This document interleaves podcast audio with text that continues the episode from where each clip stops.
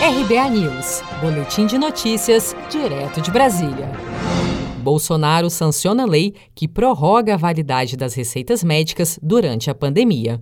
Atualmente, as receitas médicas simples têm, na maioria dos casos, 30 dias de validade contados a partir da sua emissão. Com a sanção que deverá ser publicada no Diário Oficial da União desta terça-feira, 28 de julho, as receitas médicas ou odontológicas sujeitas à prescrição e de uso contínuo serão válidas enquanto durarem as medidas restritivas adotadas para barrar a disseminação do novo coronavírus.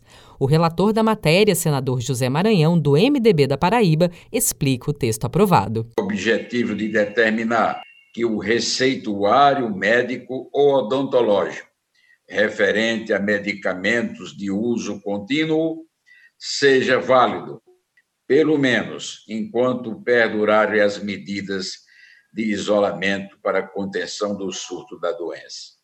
O parágrafo 1 desse dispositivo excetua do comando do caput dos medicamentos sujeitos ao controle sanitário especial, que seguirão a sistemática regulamentada pela Agência Nacional de Vigilância Sanitária, Anvisa. A nova lei vale para o período da pandemia em todo o país e não se aplica a medicamentos de uso controlado, como tarja preta e antibióticos. Bolsonaro vetou o trecho do projeto que autorizava a retirada do medicamento por terceiros sem a presença do titular da Receita, com a apresentação de uma declaração.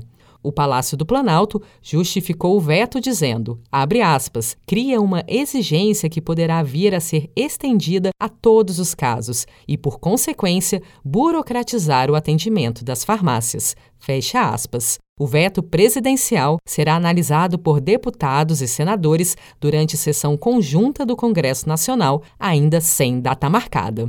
Você está preparado para imprevistos? Em momentos de incerteza como o que estamos passando, contar com uma reserva financeira faz toda a diferença. Se puder, comece aos pouquinhos a fazer uma poupança. Você ganha tranquilidade, segurança e cuida do seu futuro. Procure a agência do Sicredi mais próxima de você e saiba mais. Sicredi, gente que coopera cresce.